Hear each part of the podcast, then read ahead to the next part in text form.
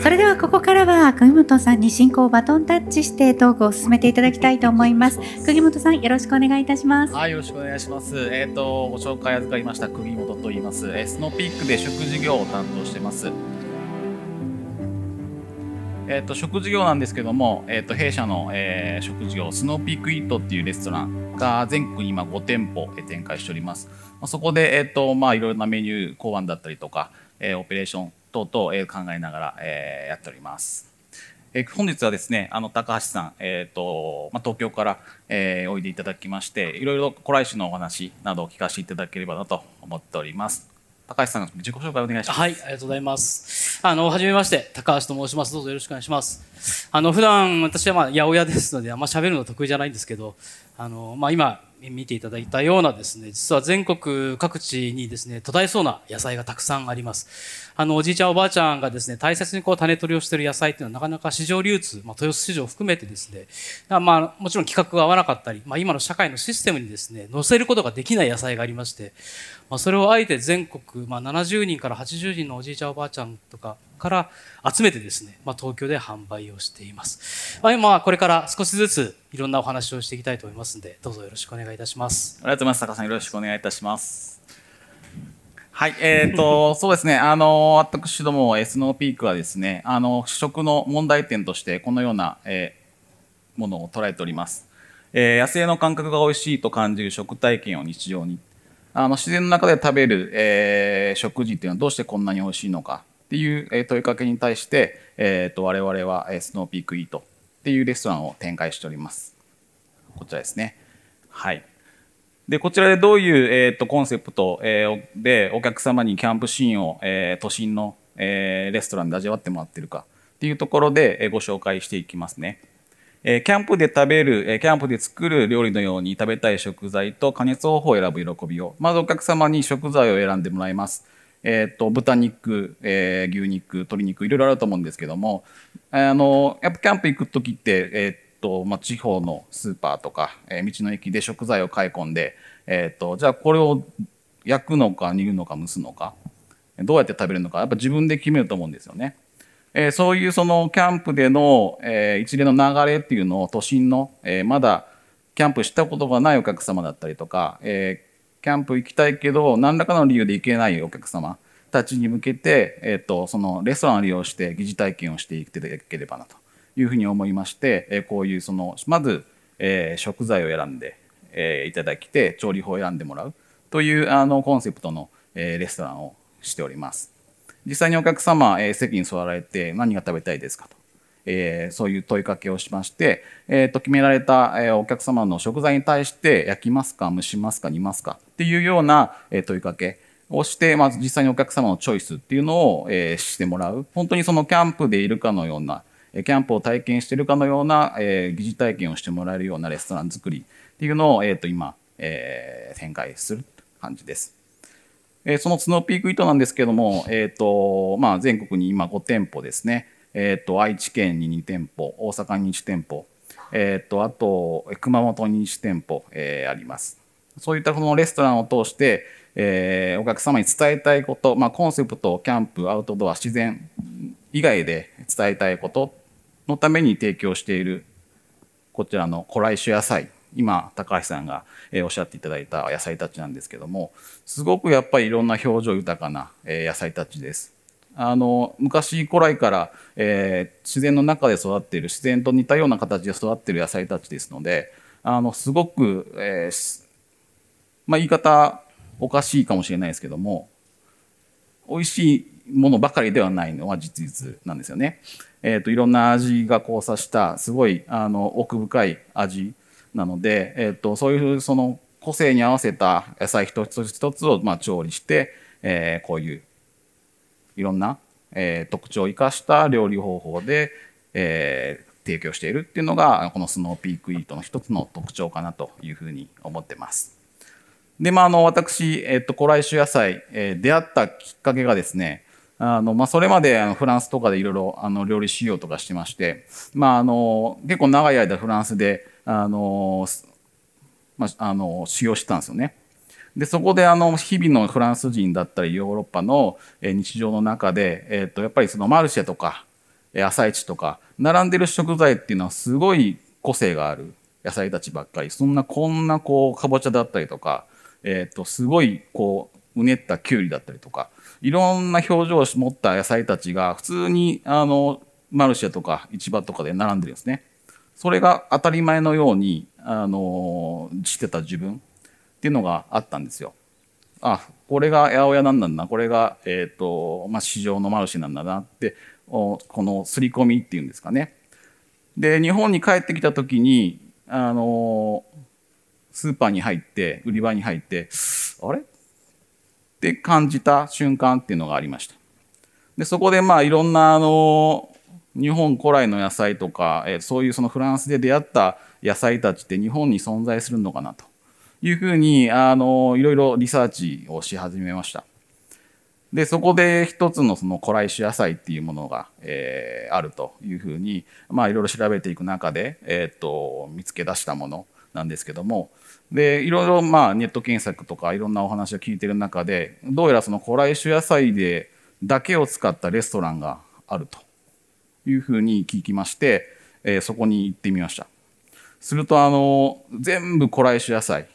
ででできたメニューっていうあのレストランを運営しているあの本当にこれ、えー土日しかえ運営してないようなあのすごく変わったレストランでもう本当にあの今見ていただいているあの食事すべてが古来種野菜であの組まれている構成されている、えーメニューでしたねすごくあの驚きの連続であの普通普段食べている野菜たちとは全く違う表情なんですねで真ん中にあのエリンギがあるんですけどもこれもあのまあ後で多分説明がしていただけると思うんですけどもその日本にあの来た当初の、えー何の品種改良も加わってないエリンギだったりとか、えー、とすごく衝撃の連続でした。であのな高橋さんが運営されてたんですけどもその時そのレストランを、まあ、その時高橋さんが、まあ、あのコースの途中だったんですけどもこうざるをこうわーって持ってきてで何かこうお客さんにこうすごい熱量で、えー、と配ってるんですよね。何を配ってるんだろうなとこう見てて私のとこに来た時それがもちきびっていうあのトウモロコシ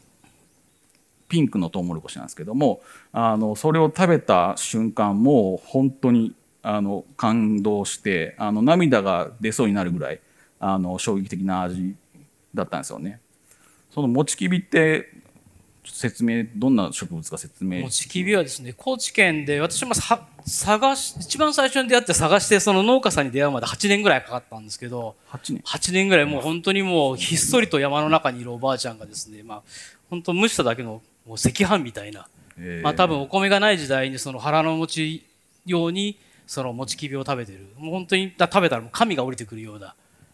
まあ、赤飯ですね基本的に。もうあと7月のちょうど来終わりぐらいにまた出てくるんですけどまたその時はよろしくお願いします。よろしくお願いします。確か映像がここにあるそのえっ、とあっちですね3種類のあこれ来種野菜の3種盛りで今あのスノーピークイートで提供してるんですけども一番あの左手のえっ、とトウモロコシピンクのトウモロコシですねこちらがもちきびですよねもちきびですね。もっと本当はですね、あの高知の日曜市行くともっと太い。とんでもないですね。これは食べ物かっていうぐらいのですね、きびがあるので、まあ、もしタイミングがあればですね、多分本当に1ヶ月しか、まあ、見ることができないので、もし出会ったらラッキーですね。ええ食べていただきたいです。ぜひとも子供に食べさせたいと思ってですね。そうですねすごいもち本当にもちきびっていう名のくらいのもうお餅なんですよねなんか白いご飯にやっぱ子供慣れてるので、やっぱり昔の人ってこういうきびを食べるとですね、やっぱもちろん腹持ちするんですけど、まあ今本当にこの野菜を食べさせたいのは子供たちなんですよね。もうこの古来から何千年と続いている今日もこのナス、これも千年歴史が続いているナスなんですけど、一言で千年って言ってもですね、本当悪が強かったり、まあ、ここにトゲがあってですね、よく怪我するんですけど、まあ、そういうなんか品種改良を全くしてないこの千年という歴史の中で受け継がれている野菜が今ここにあるっていう、うん。まあ、それもある意味奇跡なんですけども、まあ、そういう野菜だけを集めた食堂に、クームさんいらっしゃっていただいて、はいありがとうございます。まあ、本当そうですね。あの、その、えっ、と、まあ、その、古来種野菜だけを使ったレストラン、えー、と、百日食堂というレストランなんですけども、これはこうどういったレストランなんですか？これもともとですね、私自身がずっと八百屋、まあ10年今やってるんですけども、毎日いろ、毎週いろんな野菜が入ってくるんですね。もうとこれはですね、私たち一切注文してないです。おばあちゃんが出したい時にもらうと。僕たちが、今の市場っていうのはですね、私たちの、なんだろう、棚に合わせるとか売り場に合わせて野菜を出荷する僕たちが自然に合わせようと。もう自然からできたものに僕たちが寄り添うっていうですね、食堂で、何が来るかわからないので、もう来たものをそのまま 提供するようなレストランで。こう100日食堂っていうそのネーミングの理由とかあるんですか？まあもともと八百屋なので100日やったら何か生まれるだろうなって、もう本当に もう、この野菜を食べてもらいたいという思いがあって、なんかこう、ずっとできないので、まあ、100日っていう一つの切りを持って、まあ、食堂を運営したら何かがこう生まれるんじゃないかということで、100日予約だけのですね、レストランをやってました。で、まあくまあ、次の写真見ていただくと分かるんですけどもう本当野菜だけなんですね。大体18種類から20種類ぐらい、まあ普段自分がに18種類から20種類を食べようと思ったら買って料理するのは大変じゃないですか。でもこうやってもう提供するときあえてすいません野菜だけです。ごめんなさいって言って。ね。一切肉もないです。魚もないです。もう野菜だけでごめんなさいって言って出すんですけども皆さん非常にですね一つ一つこう味わうっていうか食べるっていうよりこう食材にこう向き合うっていうか、うんもう本当にこの、まあ、お寺の禅ではないですけども、一つ一つ自分自身の中に体にこう取り入れるような、うんまあ、1時間ぐらいゆっくり皆さんこう、その野菜の持ってる個性を味わっていただく。で、特に味付けしてないので、本当これは蒸すか焼くか、まあ、中には塩も打てない。うんもう一切醤油も使わない。うんもうこの食材は焼いたら美味しいのか、蒸したら美味しいのかって僕たちがもうおばあちゃんからいろいろ聞いてですね、最高ベストな状態を出すという、まあ、本来の和食の原点をここで表現してたのが、あのまあ料理と一緒にあの細かいメニュー表っていうのが、えー配られてるんですけども、まあ、そこでコース仕立てでいろいろえーと書かれてる。ほとんどけど我々あの料理人も聞いたことがないようなあの珍しい珍しいというか、名前が漢字だけできますからね。本当に。黒門白織とかですね、もうとんでもない漢字が並んでるやつなんですけど、神五右衛門芋とかね。そう、そう、よ覚えるのが大変なんです。いや、でもこれが本当の昔の誰かがこう名付ける野菜なんですけど、またそれが面白かったり。そうですね。あと、日本画でよく、まあ、岸田流星さんが書いてる冬瓜の、その実物の冬瓜が届くとですね、やっぱり感動したりとか、やっぱりその江戸時代とか日本の室町時代のそういう絵画のその野菜が自分のこの目の前に出てくるわけなんですよね。そうすると、食べるとその室町時代の人となんか繋がってる感覚があるんですよね。そうですね時空を超えるというか、なんかそういうこの野菜のこの魅力が今途絶えそうになっているので、まあそれをなんとかもう一回ですね、に、まあ、スノーピークさんにおっしゃる、まあ、人間性の回復じゃないですけども、まあ、子供たち、特にやっぱ男性がですね、ここに来て食べるんですよね。うん奥さんがですね、男性の方連れてきて、食べてるんですね。男性の方はまずこういうんですよ。これだったら食べる。いや、やっぱりいかにその今普段のスーパーの野菜がですね、もちろん品種改良って、まあ、後ほど説明しますけど、やっぱりそれだけやっぱりその味っていうのは、まあ、別に脇を置いといて、うん。やっぱり人間ってやっぱ美味しいっていうのがやっぱ大事で、まあ、食べた時にそのこれだったら皆さんやっぱ野菜嫌いの人もやっぱ食べるっていうことで、まあ、それが奥さんがまず喜ぶこと。あとは子供がやっぱりよく食べるので子供が本当に株とか普段食べないけどよく食べるとか、もう本当レンコンおかわりとか、すごいですね。もうそうやってもう子供にはもうガンガンサービスしますんで。スーパーで売ってる野菜っていうのと、そのこの古来種野菜と言われるものってどういうふうに違いがあるんですか、まあ、本当に簡単に言うと、まあ、スーパーにまあ売られてる野菜って、まあ、種屋さんがですね品種改良するんですよね。ある目的を持って品種改良した F1 っていう野菜なんです、まあ、それが99%ぐらい、まあ、実際まあ統計取ってないんですけど、まあ、大半なその種屋さんがある目的を持って改良する。例えば、まあ、甘くするとかただ農家さんによって収量を多くするとか、例えばキュウリとかもう21センチで決まってるので、種の時点でこの段ボールに入るように21センチに改良するわけなんですよね。もう決まってるんですねあ決まってます。もう種の段階から決まってるんです。決まってるんですか？人間に例えると、あなたが生まれるときに170センチで生まれてきますと。で、だからもう同じ決められた段ボールに氷をこう並べて、まあそれはもう全然悪いことじゃないです。いやけどきなんか気持ち悪くないいや、でももそ、まあ、気持ち悪くないです。全然気持ち悪くないです。でもまあ収穫、畑はやっぱり農家さん効率よく回すために、例えば70日で収穫するとか、まああなたは人間に例えば70歳まで生きますよ、みたいな。まあ大体もうその人間って何歳まで生きるか分かんないじゃないですか。でも、コントロールできないのが本来の野菜なのに、私たち今科学の力で F1 という野菜をかコントロールできるようになってしまったんですよね。まあそれによクローンみたいな。まあ、クローンというか、まあ、その品種改良をして、うまくその社会のシステムをこう、まあ、流通含めてうまくこう経済を作っていくというか、まあ、そのなんかこう二つのこのなんでしょうね、まあ、産業革命というか、うんうんうんそのいろんなことができることによってすごく便利になってもちろん野菜は安くなったり農家さんは収量は収入が上がってよかった、でもそれが大半になってしまって私たちが本来その戦前昔から何百年って続いている野菜がまあ途絶えていることをやっぱり知らなかった。僕も知らなかったので料理人の時は。何にも何の疑問も持ってないかったんだけども全国回ったらこういう800年から続く大根が途絶えそうなうん。それを守っている方に出会ったりとかあと神様にですねお供えする赤大根を守ってるおばあちゃんがいたりとか赤大根。赤大根。長崎の平戸で節分、えー、と節分の日にですね、えー、とナマコと赤大根を神様にお供えするんですね、まあ、そういうこの神に支える赤大根を作ってるおばあちゃんがいたら感動しちゃって、なんか味に特徴とかあるんですか？まあ、野菜ですね。大根はやっぱ苦いんですよね。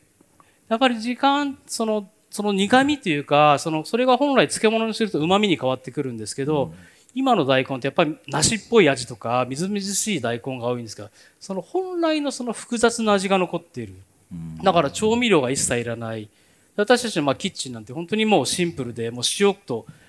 しかいらない、まあ、半分もう本当にですね調味料は一切なく。本当にこれだけなんかこう野菜が個性持ってる味なので、まあ、調理しなくても十分美味しい。しかもその素材とこう向き合うことができるっていう、まあ、そこが面白さが、まあ、こうやっていろんな野菜があるんですけどインターネットにこう載せられないというですね、まあ、ちょっとこうさ一つ先にこう戻るとこう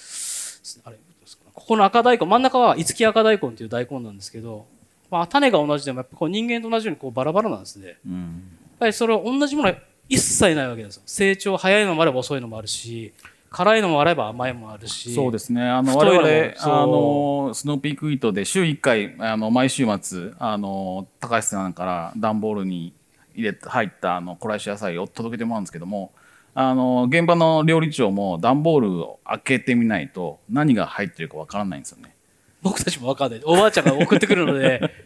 もう送ってきたものをちゃんと届けるのがプロと思ってるからう、ん逆になんかあプロが甘えちゃダメだっていうか、うん。なんかこうね、くださいって言ってもらうんだは、本当の僕はプロじゃないと思ってて、まあ、来るものをどうやっぱりこう寄り添って、うん今のこの自然な環境の中であるものを調理して食べること、そこにクリエイティブを僕は感じてる。そうですね。あの、まあ、何が入ってるかわかんないんで開けてみて、あ、このお野菜たちかと。こういうあれですもんね。いろんな形があって。そうですね。あの、この大根にしても、一個一個形は違いますけど味も違うんですよね甘みも違いますしえぐみも違いますしそのやっぱ一人一人っていうイメージが一番強いかもしれないです、我々調理してる側からしたらだからこの一つの大根と向き合う横に並んでる同じ大根はまた違う向き合い方っていう調理の仕方になるのでやっぱすごい我々としては調理のしがいがあるっていう感じの印象でも実際大きな婚礼のホテルさん持ってくるとアウトなわけですよ。うん全部同じだけダメだって。もう隣の婚礼70人のパーティーで形が違うのダメだし、やっぱシステムでキッチンを回してるので、やっぱり同じじゃないと、そのシステムとしてま稼働しない。だからもう全部企画合わせないとダメ。もうこ古典パンスもんで、まあ、こうやっていろんな大根が、まあ、たくさんあります。もう、この右上のこれが800年前から続くこれ大根なんですね。これが、まあ、平普段普通、平家大根平家大根です。普通の大根っていうのは畑行くと、かこうね、片手でこう、スッスって抜けるんですけど、800年前から続く大根ってやっぱりおばあちゃんに抜いてみって言われて、腰入れなきゃ抜けないんですよ。ガシガシ、ガッガッってこう。こういろんなこう大変うねりがあるからね土の中にしっかり入ってるので、もう腰入れて、抜かないと抜けない。あとそれと成長が早いのと遅いのあるから、かき分けながら収穫するんですよ。だから今の、そのの、端からこう、ね、綺麗にこう抜いていくような大根の畑じゃなくって、今日この子出そうかな。今日どの子にしようかなっていうその世界だからめちゃくちゃ生産性悪いし、効率悪い。同じですね調理する側もやっぱり個人個人で見るので、うんあ生産されてるおじいちゃんおばあちゃんもやっぱり個々のそのこの子この子って言ってるんですね、うん、この子、どの子を今日出そうかなって。まあ、市場って本来そうだったんですよね。今日この子持ってこって、そこで市場で販売してたはずなんですよ。まあ、そういうのがやっぱりどうしても今ダメになってきたりとか、まあ、日本って特に大根って今すごい大国で、まあ、110種類ぐらいあるんですね。まあ、さっきのそのお供えを入れたらもっとあると思います。もう本当に世界に誇る大根大国で、すごいカラフルなんですね。そうなんです。全部大根なんです自然のこれなんでこうなるかわかります？わかんないですね。110種類。これですね、全国やっぱ土が違うんですね。もう北海道から沖縄まで同じ土はないんですよ。赤土、黒土、あと柔らかい、硬い、あときそういう、まあ水もそうですけど、そのまず土が違う。あとそこに流れる風が違うんですね。本当にそのまあ日本酒もそうですけど、その土地に同じような水はなくて、まあその一つの種がそこに土着していくと、そこの環境に適応するんですね。なので、長い森口大根みたいなのがあったりとか、ほあの鹿児島みたいなこういう大きなみずみずしい桜島大根になったりとか、もう本当にその環境にこの大根自体が適応してこういう形になっていくんですよ。なるほど。そうすごいですね。面白いですよ。で、これが、まあ、ちょっと少し大根の話をさせてもらうと、はいまあ、いろいろ今日、えっと、この大根ですね、実は北海道、あの、東北の方には硬い大根多いですね。か水分の少ない大根。で、九州とか雪の降らない地域行くと、すごくみずみずしい大根があるんですよ。長野とか山奥と硬くてですね、辛い大根が多いのなぜかってわかります？気候ですか？気候なんですよ。あ大根がですね、冬の時期土に入ってるんですけど、上に雪が積もるんですね。でそうすると自分が水分持ってると凍って死んじゃうんですよ。だから種がどんどん北上してそこの土地に環境に適応し自分が死なないようにあ凍らないように水分を抜いてて辛くなってるんですよね。だから人間は一切何も手つけてないです。まあ、そういうところでいろんな面白さがあって、まあ、そこに合わせていろんな郷土料理があってそこの土地の家庭料理がある、そこまで行くと最高に面白いですもうその食べ方おばあちゃんが普段どうやって食べてるんですかって聞くとこれはこうやって食べるええっていう全部紐解かれるわけなんですよね、うん、そういうその古来種野菜大根なんでこう高橋さんはこう守っていこうっていう活動を始められたんですか？まあ、3つあって1つはやっぱりその味に感動しましたね、やっぱ800年前の大根を食べた瞬間これゾクゾクするんですようんしますねもうそのなんかね、食べた瞬間みんなゾクゾクするんですよね。やっぱりその命を食べてるっていうのがわかる。うんまあ、そのやっぱり味を子供たちにこれから残していきたい。うんまあ、50年後も100年後もこの味は子供たちに食べてもらいたい。まあ一つ。それともう一つはやっぱ旬がなくなったってよく言われるんですよね。まあでも旬はあるんですよ。この今の夏に大根がないんですよ。ないですね我々この古来種っていうのは。まあ、今の旬があるのかもないのは、まあ、農業の世界なので、まあ、旬、まあ、日本料理もそうですけど、やっぱりその季節に合わせて旬があって、そこに料理も旬があるってことも伝えたくて、まあ、ずっとファーストフードさんみたいにずっとあるんじゃなくて、料理も実は旬がある。それをなんか私たち忘れてしまっている。例えばお蕎麦が出た時に辛味大根がちょうどあって、そこに味噌を溶いて食べる蕎麦の食べ方とか、この前長野県の伊那市に行ってきたんですけど、その戦国時代のお蕎麦を出すお蕎麦さんなんですね。で、その方と話したらですね、こう言うんですよ。昔は醤油も出汁も貴重だったって言うんですよね。醤油も出汁も貴重って僕たち感覚ないんですよ。ないですねお醤油なんかね、お刺身つけて残ったら醤油捨てるじゃないですか。でも昔の戦国時代は本当に山奥に出汁なんて来ないし、で、お醤油なんて貴重だったから、その時考えられたのは、辛味大根を絞った汁に焼いた味噌を入れて蕎麦を食べてたという。まあ、そういうふうないろんなことを教えてくれる。僕たちが普段、お蕎麦屋さん、立ち食い蕎麦屋さんでお醤油と出汁を食べるの、これが当たり前じゃなく、実はそれはもともとなかった貴重なものを、あえて安く食べるもの。うんなんかこう、いろんなことを教えてくれる。いうその旬と、それとやっぱり神事っていうですね、やっぱりその季節に合わせていろんな祭りがあるんですね。で、まあ先ほどそのお供えの話もしたんですけど、やっ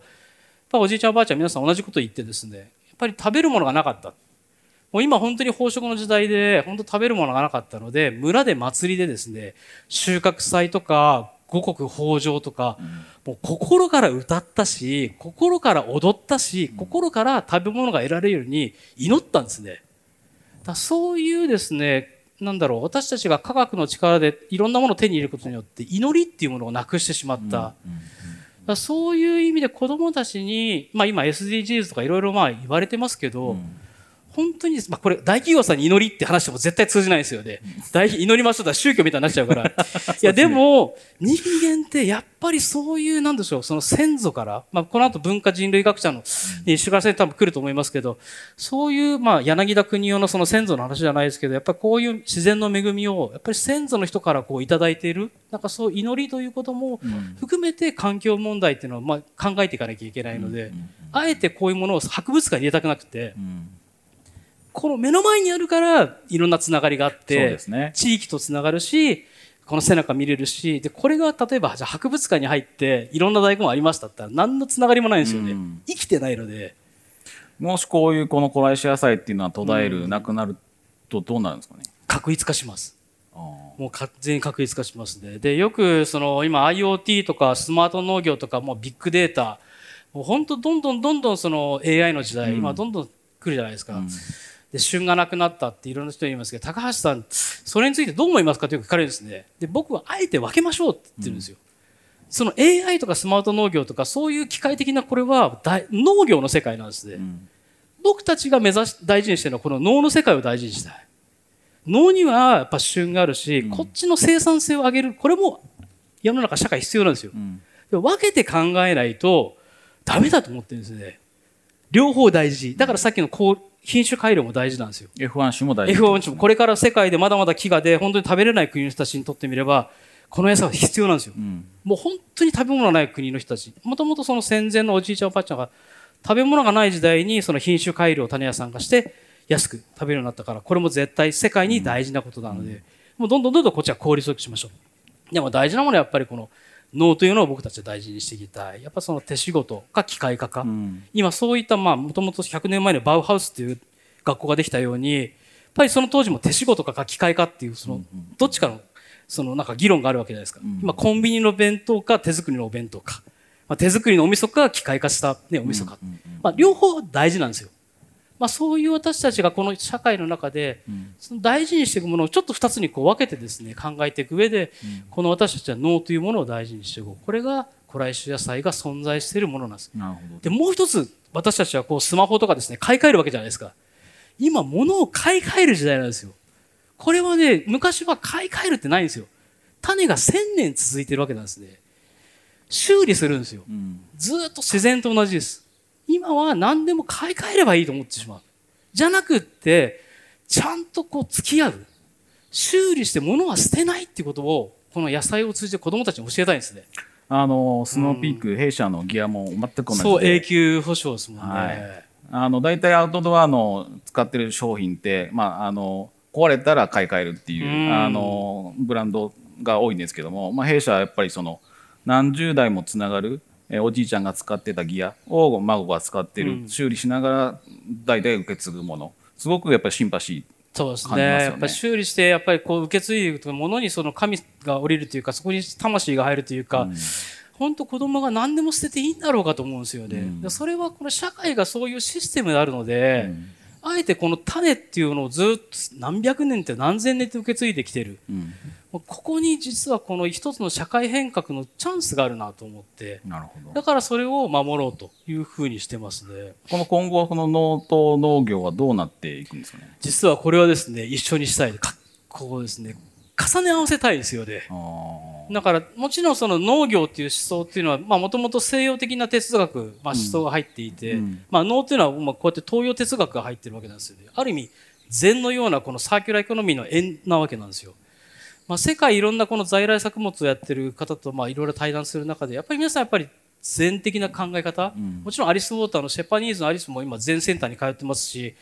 まあ、本当天蔵教訓みたいなやっぱり世界フランス、イタリアいろんな国行ってもやっぱり日本のこの自然思考、この禅の考え方っていうのは本当に今注目してるし早く日本人が気づかないっていうのがおかしくてなんかこういうものを日本人でありながら忘れてしまう。まあ、それをあえてこの能というですねこの大根を通じてもう一度その何でしょうね自然と人間と私たちの生活をつなげていきたい。うんでそれをあえて何か子どもたちに受け継いでいきたいと思っています。でこれでちょっともう最後の方多分なると思うんですけど柿伝っていうですね京都のきょあの懐石料理のお店の柿口にこの大根真ん中にですねこの漢字があるんですね。ここに何て書いてるかってですね、珍味って書いてあるんですよ。この2番目の真の味っていうですね、うん、僕たちはこの大、古来種野菜を通じてこの珍味をですね、受け継ぎたいと思ってるんですね。で、珍味って漢字で調べると、この親の味であったりとか、いろんな神のがあるんですね。そう、神の味とか、人間が作ってないんですよ。この味は神の味であったりとか、清い味、心の味、うん、信じる味、まあ、食べたことがない人にとっても新しい味なんですよね。だからこの古来種野菜っていうのは千年何千年続いてるこの珍味を子供たちにこう残していきたいというふうにも思っています。で、それと、あと、えっ、ー、と、最初に見ていただいた、あの、映像はですね、希少食材調査を、まあ、全国でいろいろやるんですけど、まあ、そうすると、こういう写真が出てくるんですね。畑に祈ってるんですよ。これ日本人、実は機械化、農業っていうですね、産業してどんどんトラクターが入っていくと、この祈りをなくしてしまったんですね。うん、昔は田んぼもそうだし、畑もそうだし、うん、日本人っていうのはですね、この恵み、大地の恵みを先祖から守られている。きちんと毎年こう祈ってた。これは僕はね、子供に笑われてもやりたいと思ってるんですね。こういう心って大事？大事ですよね。大事ですね。今後、その古来種野菜とか、まあ、在来野菜どうしていきたいですかね？やっぱり食べてもらいたいし、まあ、ここに次にこう、あ、間違えた。生産性が悪い。うん、本当にまあ市場の中で生産性が悪い、効率が悪いってどんどん切られるわけです。うん、僕も会社の役員やった時はもう人事評価で生産性が悪いからダメって言うじゃないですか。まあ、会社で生産性が悪くてもね、効率悪くても大事なものがありますったら、お前バカもんかって言われるんですけど、でも世の中やっぱりこの生産性が悪くても、うん効率が良くても大事なものっていっぱいあるんですよ。そうですね。陶芸家の方にしろ、本当に今、もうデザインにしろ、なんか、ものってすぐ作ってしまうけど、でも生産性が悪くて、まあアート、6ヶ月かけて絵を描く人たち、生産性が悪くても効率が悪くても大事なものがあるっていうのを今早くメッセージしないと。そうですね。余白であったりとか無駄っていうわれるものがすごい大事になってきますよね。だから子どもたちもそういう、まあ、社会っていう両方、うん、まあ、農業っていう生産性を効率する、まあ、求めるもう大事、うん、また逆に生産性が悪くても大事なものがある、それは子供たちがいつも帰ってくれる場所だって、まあ、食とは何かとか、うん、野菜とは何かっていうものを考えられる場所として、まあ、いろんなところで食べてもらいたいですし、まあ、探してもらいたいなというふうに思ってます。ありがとうございます。いやいやいやいや。素晴らしい取り組みですね。いや、でもね、うまくいってないですよ。本当にね、これが。まあ、10年やってますけど、まあ、始める時も、商売にならないって言いましたね。いや、でもこれは本当ね、辛いです。もう、社会が重い、なんて、大きな壁があるんですよ。でも、なんかこう、野菜がこう、釘本さんとかいろんなスノーピークさんつなげてくれたりとか、うん、僕たちは何にも計画なくても野菜がですね、人をつなげてくれるんですよね。多分、この野菜たちがメッセージしてるんですよ。なくなりたくないっていう。うん、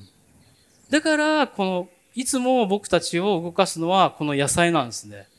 自然と、本当にこの農業の野菜ってもちろん人はつながりますけど、やっぱりその、この野菜が人と人とつなげてくれる。まあ、そういう新しいそのコミュニティ、うん、その生産性ではない新たなそのもう一つのですね社会っていうのが作れるような、うん、まあ、それがアメリカのカウンターカルチャー、うん、まあ、ゲイリー・スナイダーとかあの当時お金儲けが本当に正しいのか今まさにその時代であってもう本当にアメリカのそのカウンターカルチャーが生まれた時のそのいろんなことが同じように重なってきてる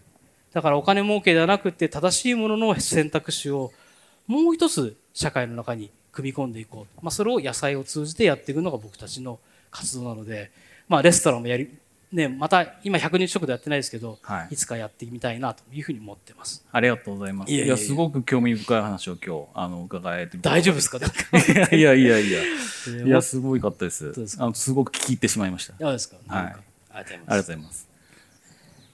えっ、ー、と、まあ、弊社、スノーピークの食事業が抱えている、この、えっ、ー、と、課題感、えー、まあ、本当にこの、えー、今見ていただいているスライドなんですけども、あの、日本だけじゃなくて世界的な課題だというふうに、えっ、と、捉えています。え手軽さや便利さと引き換えに、まあ、過食やフードロスですね。本当に私食べ過ぎて、あの、こんなお腹してますけども、本当にあの、飽食の時代ですよね。一方であの世界の裏側では飢餓問題、えーと、全然食べれてないお子さんたちがもう何百人何千人ってこう亡くなっていっている現実。